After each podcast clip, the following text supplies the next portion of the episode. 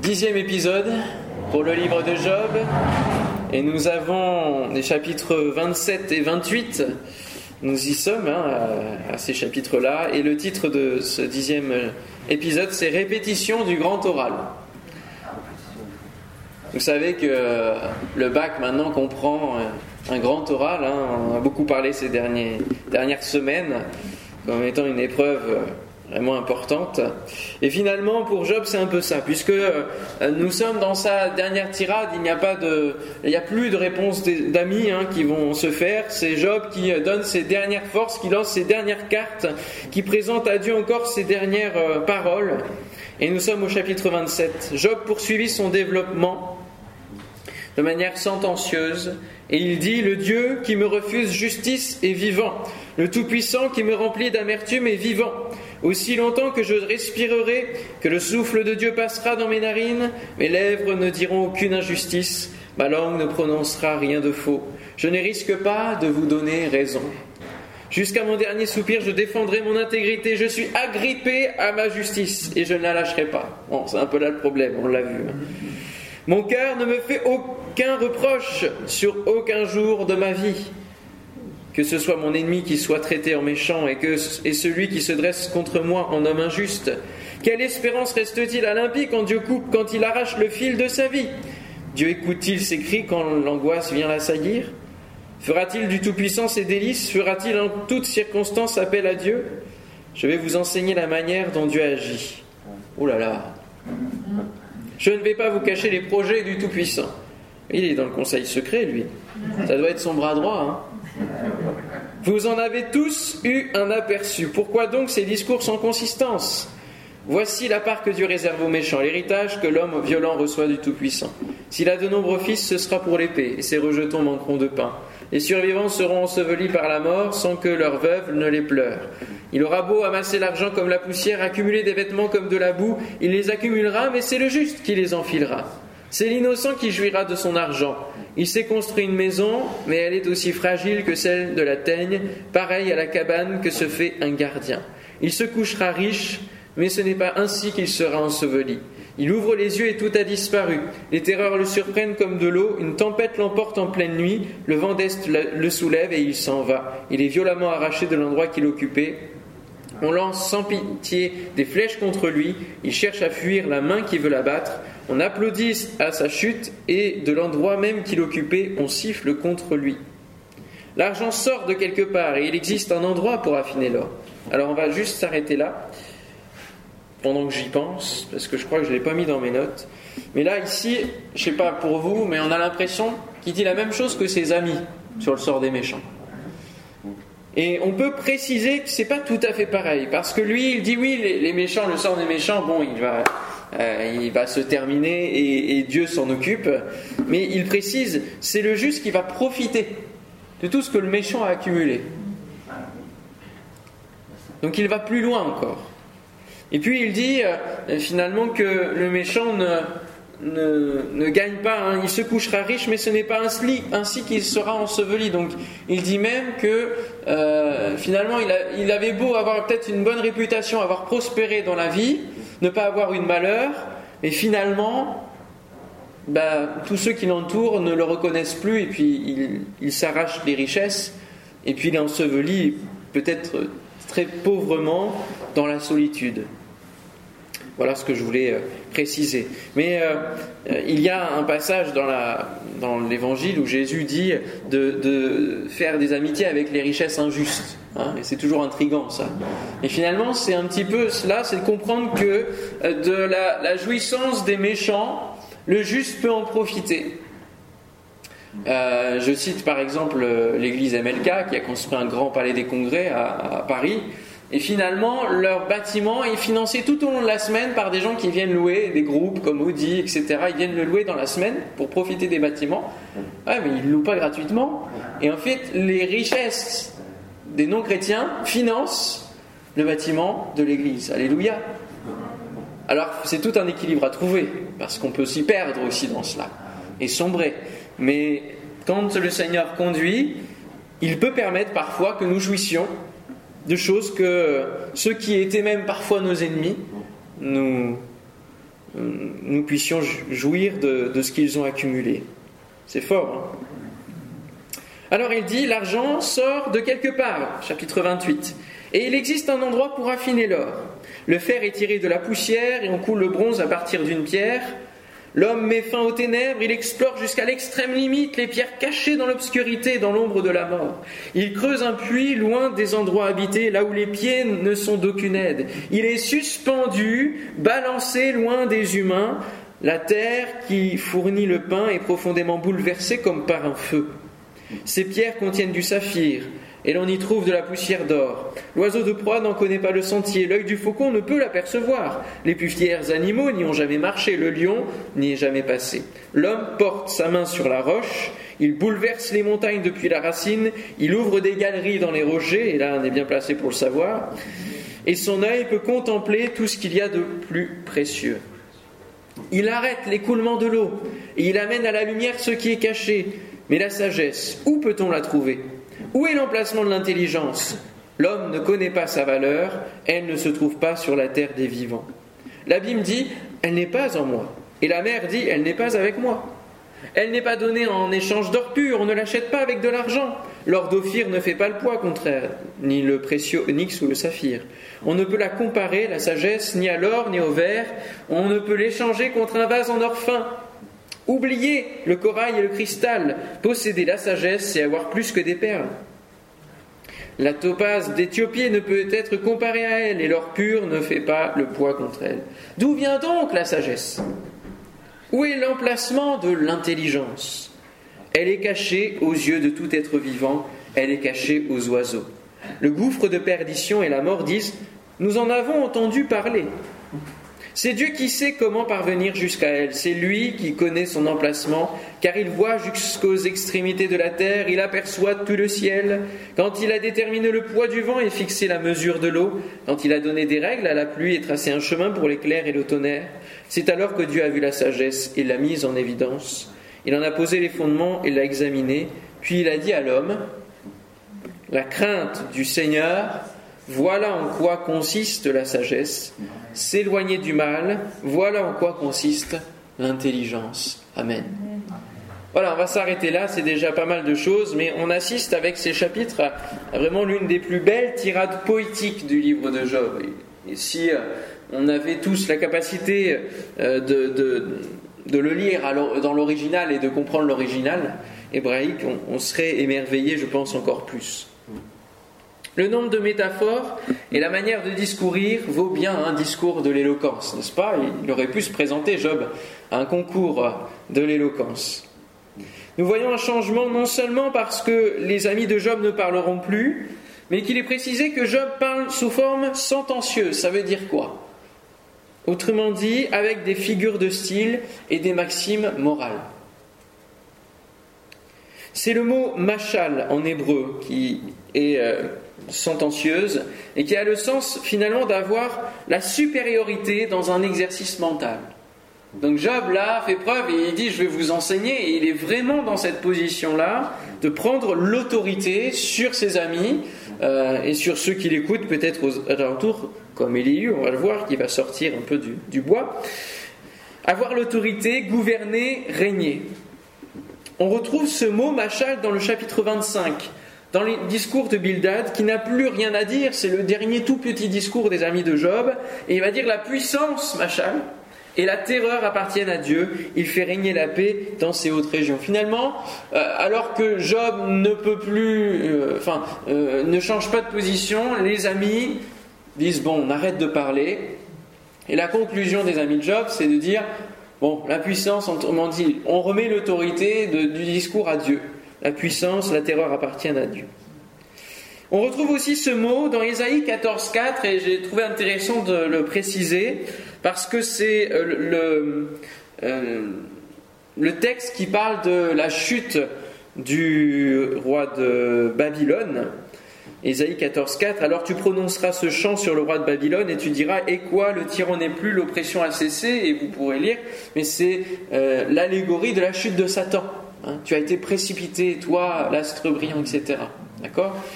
Et donc, le mot Maja, il se retrouve dans Tu prononceras ce chant sur le roi de Babylone. Donc finalement, lorsque le prophète reçoit une parole de Dieu, il prend l'autorité sur tous les autres discours. Sur tous les autres discours. Et nous pouvons prendre autorité sur les mensonges du diable. Alléluia. Nous pouvons lui rappeler quelle est sa destination, quelle est sa fin, parce que nous la connaissons. Nous pouvons lui rappeler que nous sommes en Dieu et qu'il n'a pas la possibilité de nous toucher, de nous atteindre en dehors de la volonté de Dieu, comme pour Job. Mais nous pouvons prononcer un chant. Nous pouvons prendre l'autorité parce qu'il nous l'a conféré. Alléluia.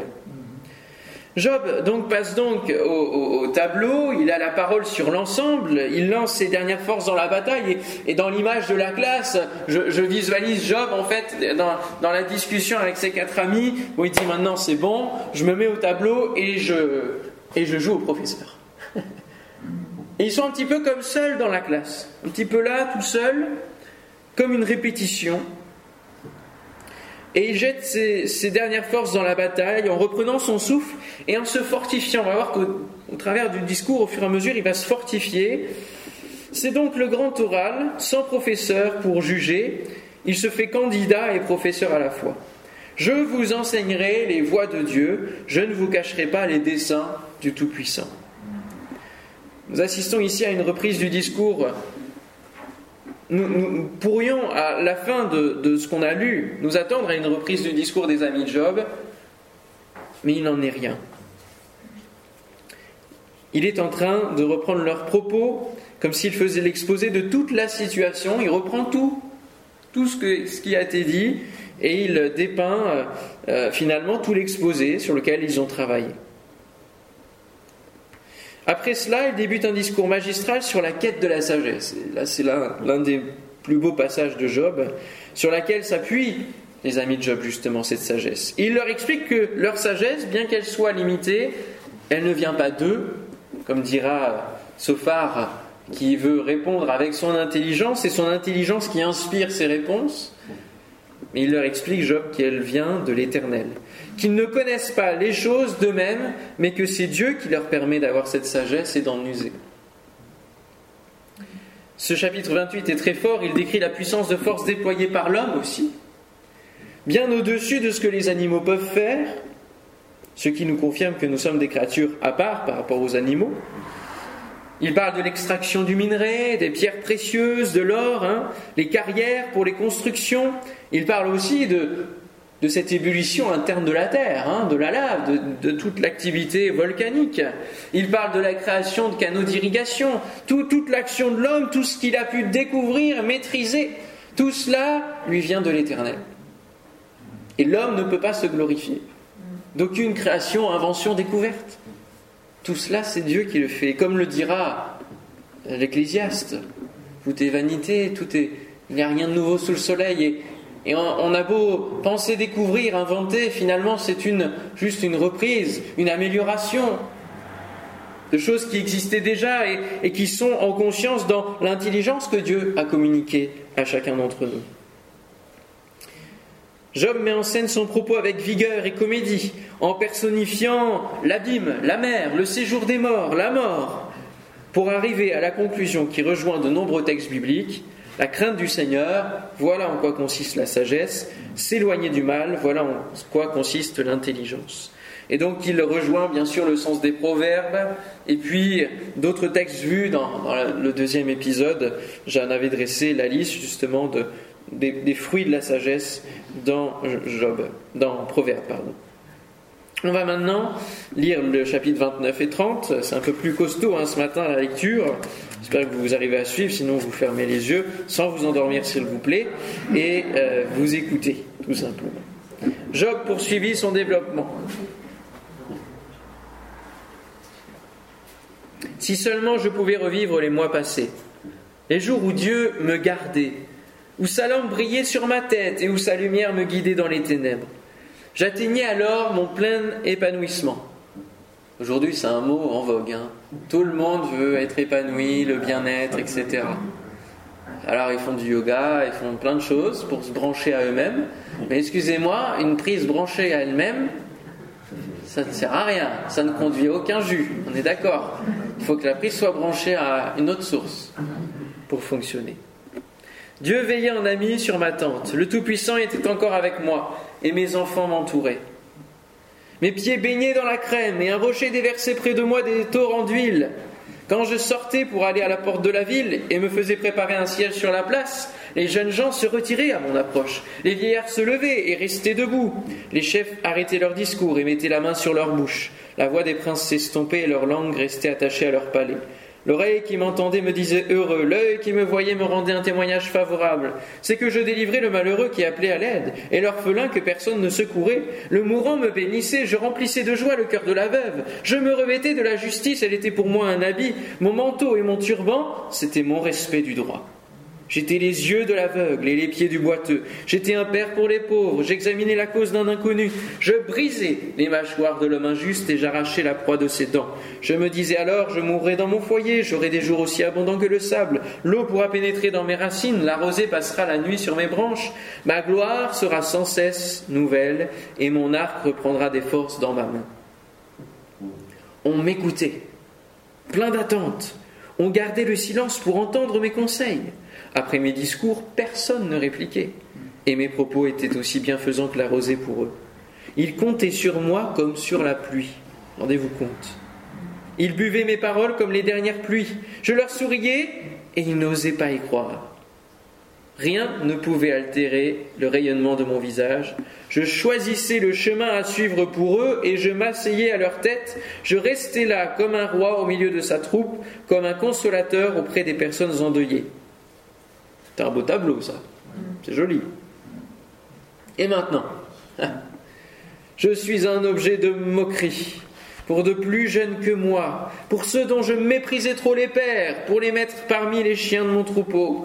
Mais à quoi me servirait la force de leurs mains Ils n'ont pas la moindre vigueur, desséchés par la privation et la faim. Ils rongent les endroits arides, depuis longtemps dévastés et déserts. Ils arrachent des herbes sauvages à côté des buissons et se nourrissent de la racine genêts. On les chasse du milieu des hommes. On crie après eux comme après un voleur. Ils habitent dans d'affreux ravins, dans les grottes de la terre et dans les rochers. Ils hurlent au milieu des buissons, ils s'entassent près des broussailles. Espèces de fous sans identité, on les chassé du pays. Et maintenant, je suis l'objet de leurs chansons. Me voilà devenu le thème de leur discussion. Ils ont horreur de moi et se tiennent loin de moi. Ils ne se retiennent pas de me cracher au visage. Puisque Dieu m'a privé de ressources et m'a humilié, plus rien ne les arrête. Ces misérables se lèvent à ma droite et me tendent des croche-pieds. Ils se construisent des chemins jusqu'à moi, mais c'est pour ma ruine. Ils me coupent tout tissu et travaillent à ma perte, eux à qui personne ne viendrait en aide. Ils affluent comme par une large brèche, ils se précipitent au milieu des décombres. Des terreurs m'assaillent. Ma dignité est emportée comme par le vent. Ma prospérité s'en va comme un nuage. Et maintenant je me liquéfie de l'intérieur. Les jours de souffrance se sont emparés de moi. La nuit me transperce les os, les douleurs qui me rongent ne s'accordent aucun repos. La force du mal est telle que mon habit perd toute forme. Il me serre comme le col de ma tunique. Dieu m'a jeté dans la boue, et je ressemble à la poussière et à la cendre. Je t'appelle au secours, mais tu ne me réponds pas. Je me tiens debout, mais tu te bornes à me regarder. Tu t'es changé en ennemi cruel contre moi. Tu me combats avec toute la force de ta main. Tu me soulèves et me fais voler au-dessus du vent. Tu me dissous au plus profond de moi-même. En effet, je le sais, c'est à la mort que tu me conduis. Rendez-vous de tous les êtres vivants. Cependant, celui qui va sombrer ne tend-il pas les mains? Celui qui est dans le malheur n'appelle-t-il pas au secours?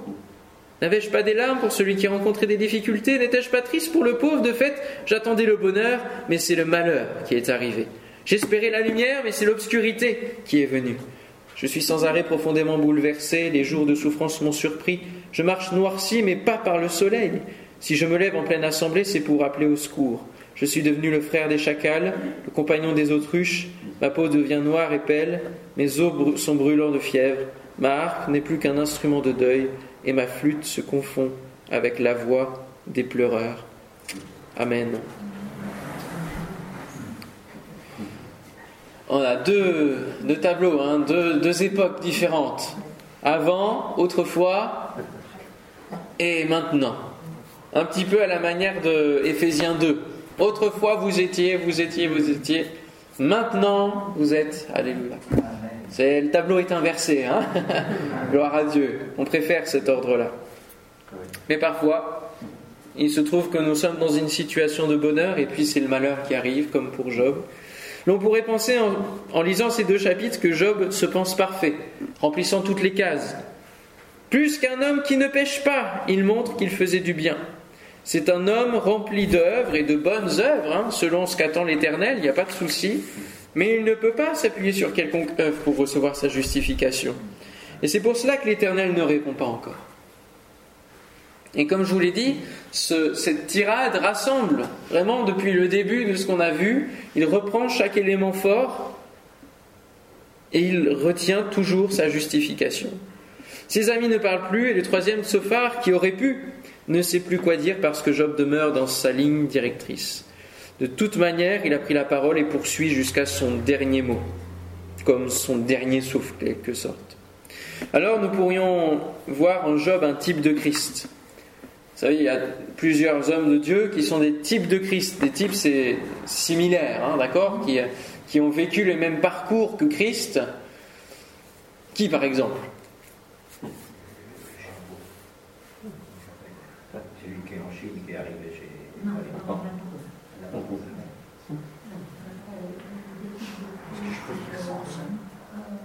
Samson.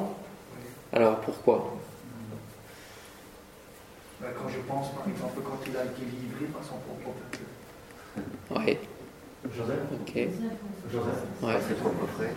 Joseph aussi. Alors Joseph, c'est encore plus prenant parce que c'est vraiment l'ensemble de sa vie qui, qui peut être comparé, hein, presque euh, étape par étape. Et c'est vrai qu'il y a des hommes, il y a des moments où on a vraiment un parallèle. Ok. D'autres ou Bon, il y, en a, pas mal, hein. Euh, David, euh, en partie aussi. Oui. Alors lui, c'était un type de Christ après Christ. Et c'est vrai que souvent on parle de la typologie, de de type de Christ avant qu'il ne soit venu. Alors Job, est-ce que c'est un type de Christ?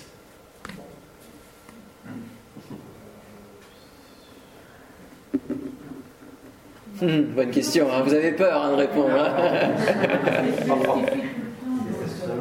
Il se justifie tout le temps. Ouais. Et ça n'avait pas besoin de se justifier. C'est vrai. Là où je dirais que c'est un type de Christ, c'est le point, c'est le titre de mon deuxième point d'ailleurs, c'est que c'est un homme qui donne le bonheur et qui reçoit le malheur. Il n'y a que ça. C'est que Jésus est venu en faisant du bien, en faisant des miracles, etc. euh, et il a reçu que de la méchanceté au final. En retour, on l'a crucifié. Et ces paroles, j'attendais le bonheur, mais c'est le malheur qui est arrivé. En lisant les évangiles, on ne peut que penser que, tout le peuple se, tourne vers lui et qu'il commence à vivre vraiment une époque de réveil et, et que Jésus prenne en main les choses. Et c'était pas le plan de Dieu.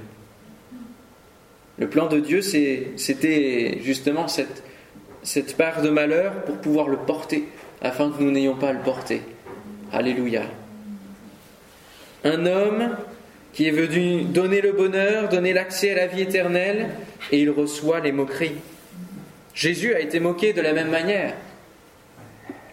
Mais Christ est bien plus. Parce que Jésus est celui qui console les veuves.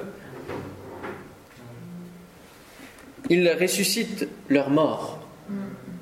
Job, lui, il fait que consoler, il ne peut pas ressusciter le mort. Job, il est peut-être, euh, euh, qu'est-ce qu'il dit, le soutien des boiteux, là, et l'œil des aveugles. Mais Jésus, lui, il guérit les boiteux. Et il donne la vue aux aveugles. Donc il fait bien plus. Et finalement, quand on lit certains versets, je ne sais pas si vous avez vu, mais il va dire Je délivrai le malheureux qui appelait à l'aide. Quand un malheureux crie et l'Éternel l'entend. Mais là, c'est Job qui le faisait. Je brisai les mâchoires de l'homme injuste. Qui peut se permettre de juger en dehors du Seigneur qui sait toutes choses? Il comptait sur moi comme sur la pluie. Donc il se nourrissait des paroles de Job, mais pas celles du Seigneur. Je choisissais le chemin à suivre pour eux. Ah, là c'est encore pire. C'est un petit peu en mode gourou là quand même. Hein même s'il était sage et qu'il procurait sa sagesse. Euh, le problème c'est que tout tournait autour de lui. Il comptait sur Job, comme sur la pluie. Job était donc la solution à tout comme Dieu. N'est-il pas, par sa perfection, celui qui fait tourner les regards vers lui plutôt que sur l'Éternel? Ce qui fait que l'Éternel a aussi les regards sur lui, disant, euh, bon, attention là. Finalement, lorsque nous sommes précieux aux yeux de l'Éternel, nous le sommes aussi du diable, parce que lui, il ne veut pas de remplaçant auprès de Dieu. Et c'est pour ça qu'il est en plein dans ce défi avec Dieu sur Job, c'est que lui qui était le premier en toutes choses, lui qui était le premier de la classe, Satan, il ne veut pas de remplaçant. Et il va s'acharner à détruire tous ceux qui sont en lumière, tous ceux qui sont dans le Seigneur. Tout comme tous ceux qui servent notamment dans le service de la louange, parce que c'était un service qui était euh, lié justement à ce que Satan faisait dans le ciel auprès de Dieu, avant qu'il ne tombe bien sûr. Et donc, je vous conseille euh, de regarder le film qu'on a regardé dimanche soir, pour ceux qui étaient là. Ces différences qui nous rapprochent, et c'est un titre anglais, hein, mais du coup, euh, c'est traduit comme ça. Ces différences qui nous rapprochent, c'est l'histoire vraie d'un couple en crise qui euh, finalement va se resserrer, dans, va revenir dans une bonne relation, parce que la femme, elle, elle agit depuis de nombreuses années dans un quartier défavorisé, mal famé de leur ville. Et le mari va découvrir cela. Et elle emmène son mari. Lui qui est un marchand d'art, qui est haut dans la société, il est blindé d'argent et, il ne veut pas, il veut pas servir là, il ne veut pas rester là.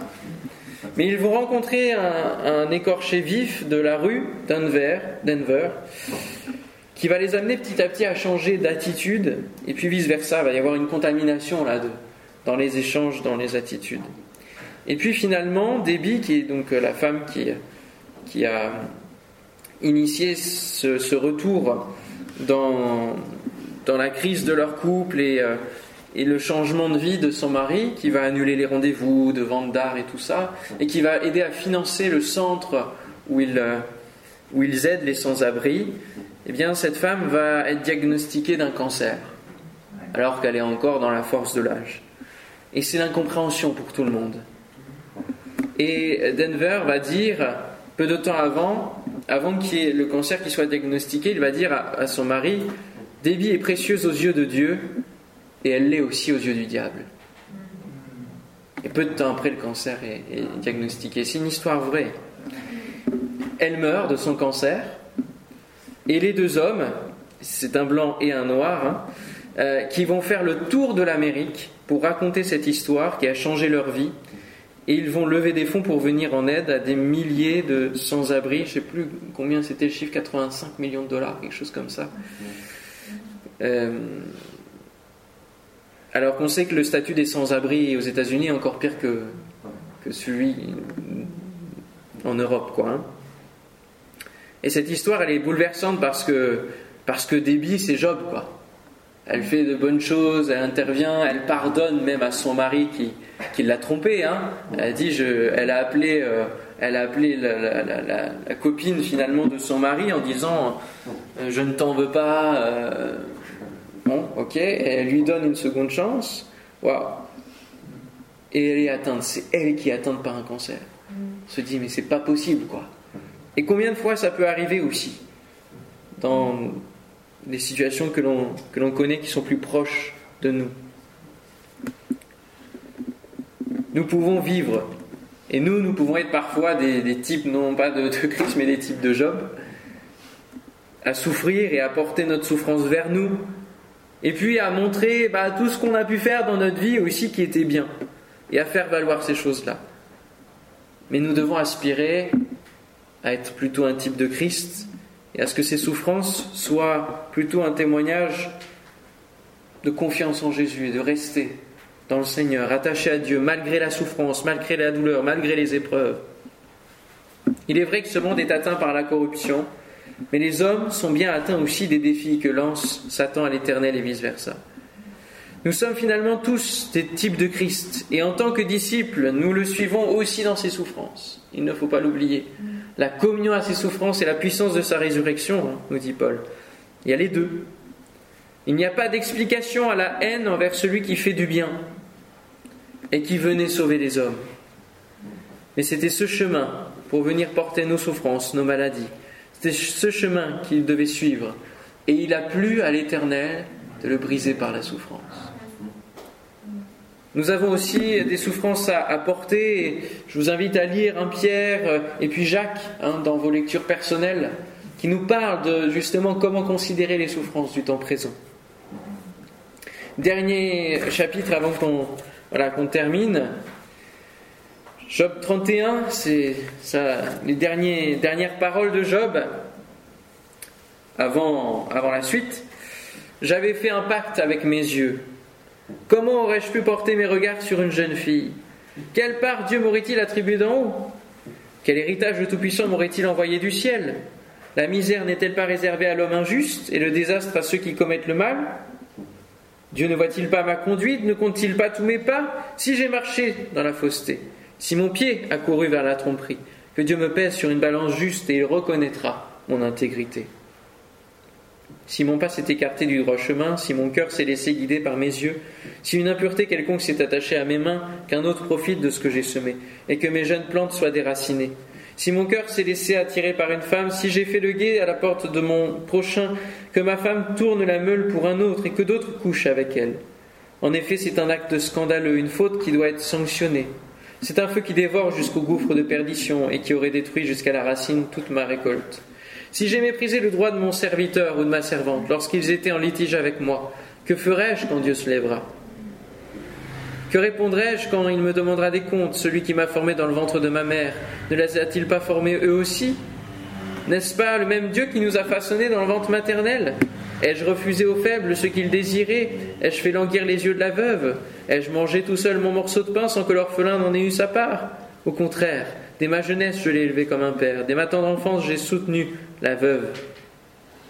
Si j'ai vu quelqu'un mourir par manque d'habits, le pauvre manquait de couverture, sans lui donner de raison de me bénir, sans qu'il ait été réchauffé par la toison de mes agneaux, si j'ai levé la main contre l'orphelin parce que je me savais soutenu par les juges, que mon bras se détache de mon épaule, que mon avant-bras se brise au coude, de fait je redoutais les malheurs envoyés par Dieu.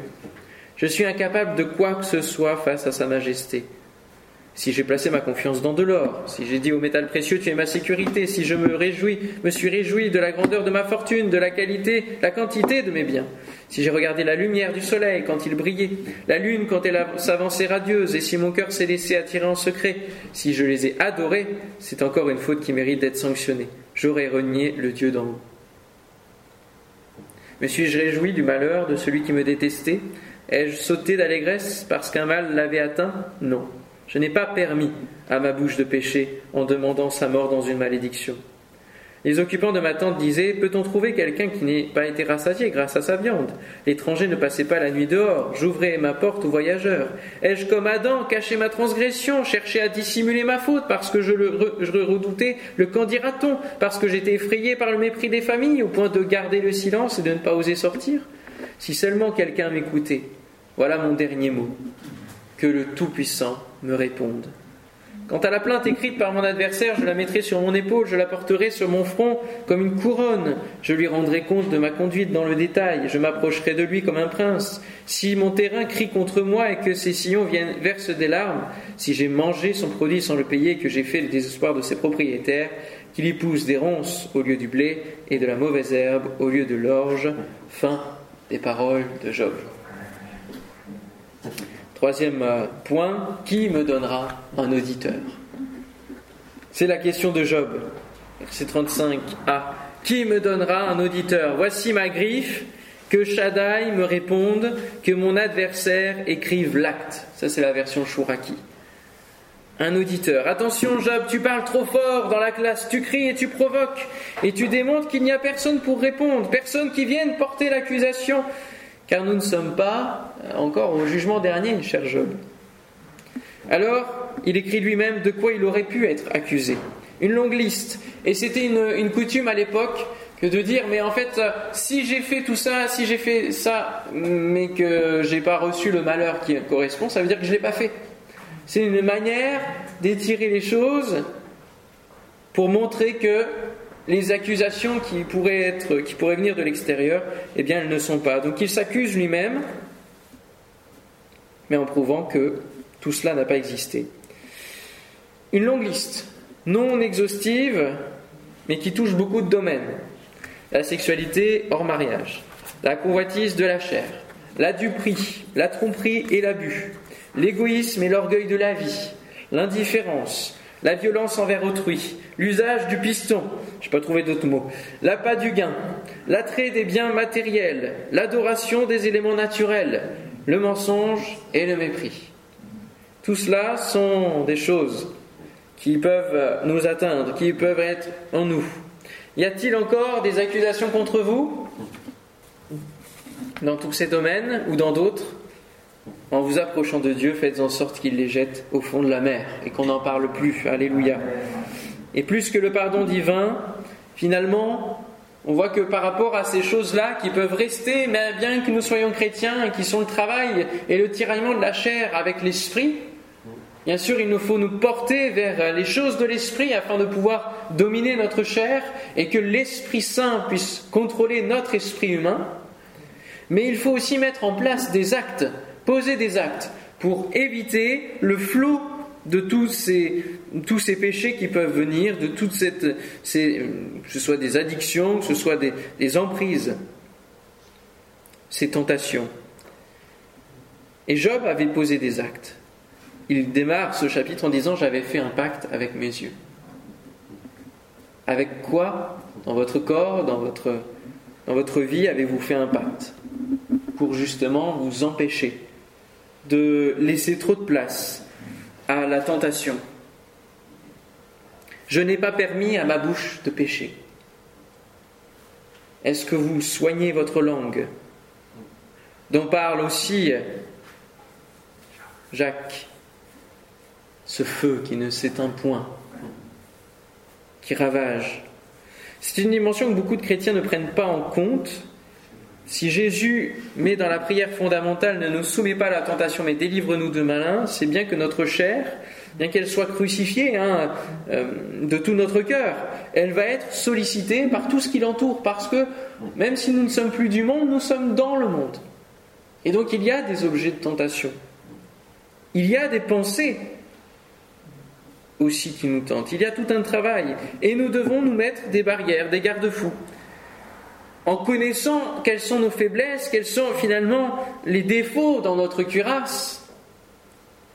Là où l'ennemi peut envoyer des flèches et il sait qu'à coup sûr il atteindra, que nous puissions avoir une forteresse autour de notre cœur, nous fortifier dans la parole de Dieu, mais aussi parfois briser la bulle du secret et du combat solitaire en se confiant à un ami, un frère, une sœur qui va pouvoir nous aider à triompher de ces choses, en arrêtant certaines habitudes mauvaises et en en commençant d'autres dans le Seigneur.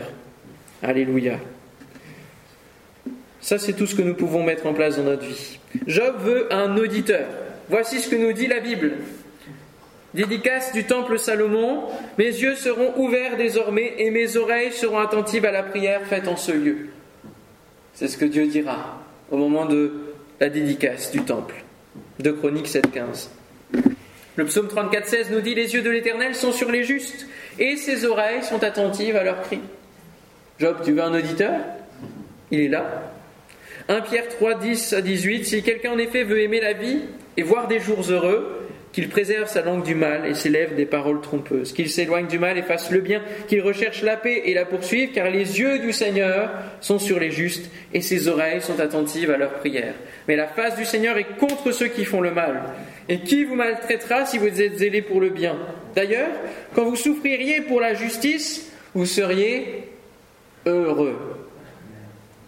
N'ayez d'eux aucune crainte et ne soyez pas troublés, mais sanctifiez dans vos cœurs Christ le Seigneur, étant toujours prêt à vous défendre avec douceur et respect devant quiconque vous demande raison de l'espérance qui est en vous. Et ayant une bonne conscience, afin que là même où ils vous calomnient, comme si vous étiez des malfaiteurs, ceux qui décrivent votre bonne conduite en Christ soient couverts de confusion. Alléluia. Car il vaut mieux souffrir, si telle est la volonté de Dieu, en faisant le bien qu'en faisant le mal. Christ a aussi souffert, une fois pour les péchés, lui juste pour des injustes, afin de nous amener à Dieu, ayant été mis à mort quant à la chair, mais ayant été rendu vivant quant à l'esprit. Alléluia. Job se sent calomnié. Nous pouvons parfois nous sentir calomniés, moqués, entourés de gens qui ne veulent pas notre bien. Mais cette souffrance pour la justice doit nous donner la paix et même la joie. C'est la, conclusion des béatitudes hein, de Jésus. Heureuse serez-vous lorsqu'on vous persécutera à cause de moi. C'est pas une souffrance inutile. C'est pas une souffrance qui, euh, qui, est, du plaisir, mais il y a un plaisir personnel, c'est pas du, du sadomasochisme dans lequel on est du tout. C'est une souffrance pour Christ. Pour Christ. Toi, tu as souffert pour moi. J'accepte de souffrir un peu sur cette terre. Pas facile à accepter, mais on doit rentrer dans ce chemin-là pour trouver la paix au cœur de l'épreuve, au cœur de la tempête. En conclusion, ce grand oral n'est pas seulement quelque chose de très solennel, du type exposé, mais cela correspond dans le contexte d'écriture à la défense d'un accusé convoqué par le juge. Et quelque part, Job confond un peu les rôles et se met en position de, juge déjà aussi. Il, fait un peu tout, en position de professeur, de juge, de candidat, d'accusé. Et en fait, lorsque tout, toutes les possibilités de règlement à l'amiable étaient épuisées, il y avait donc bien sûr cette convocation par le juge. Lorsque nous sommes devant le Seigneur et que nous nous adressons à lui, il est important de pouvoir savoir quelle est la limite. Car quand Dieu se lève et nous répond, on peut rester la bouche fermée. N'est-ce pas? Et c'est ce que nous allons voir demain matin, puisque ce soir nous allons voir d'abord un, un, ami là qui sort, Elihu. On va voir tout son discours qui est très très intéressant et qui va nous changer un peu dans, dans, la perspective, puisque là on sort des discours qui étaient répétitifs et de Job qui reste dans sa même ligne, donc ça va nous faire un peu de, un peu de souffle. Bien que la lecture sera un peu, un peu longue, puisque c'est plusieurs chapitres, mais ça va nous fortifier dans l'esprit. Amen? Amen. Alléluia.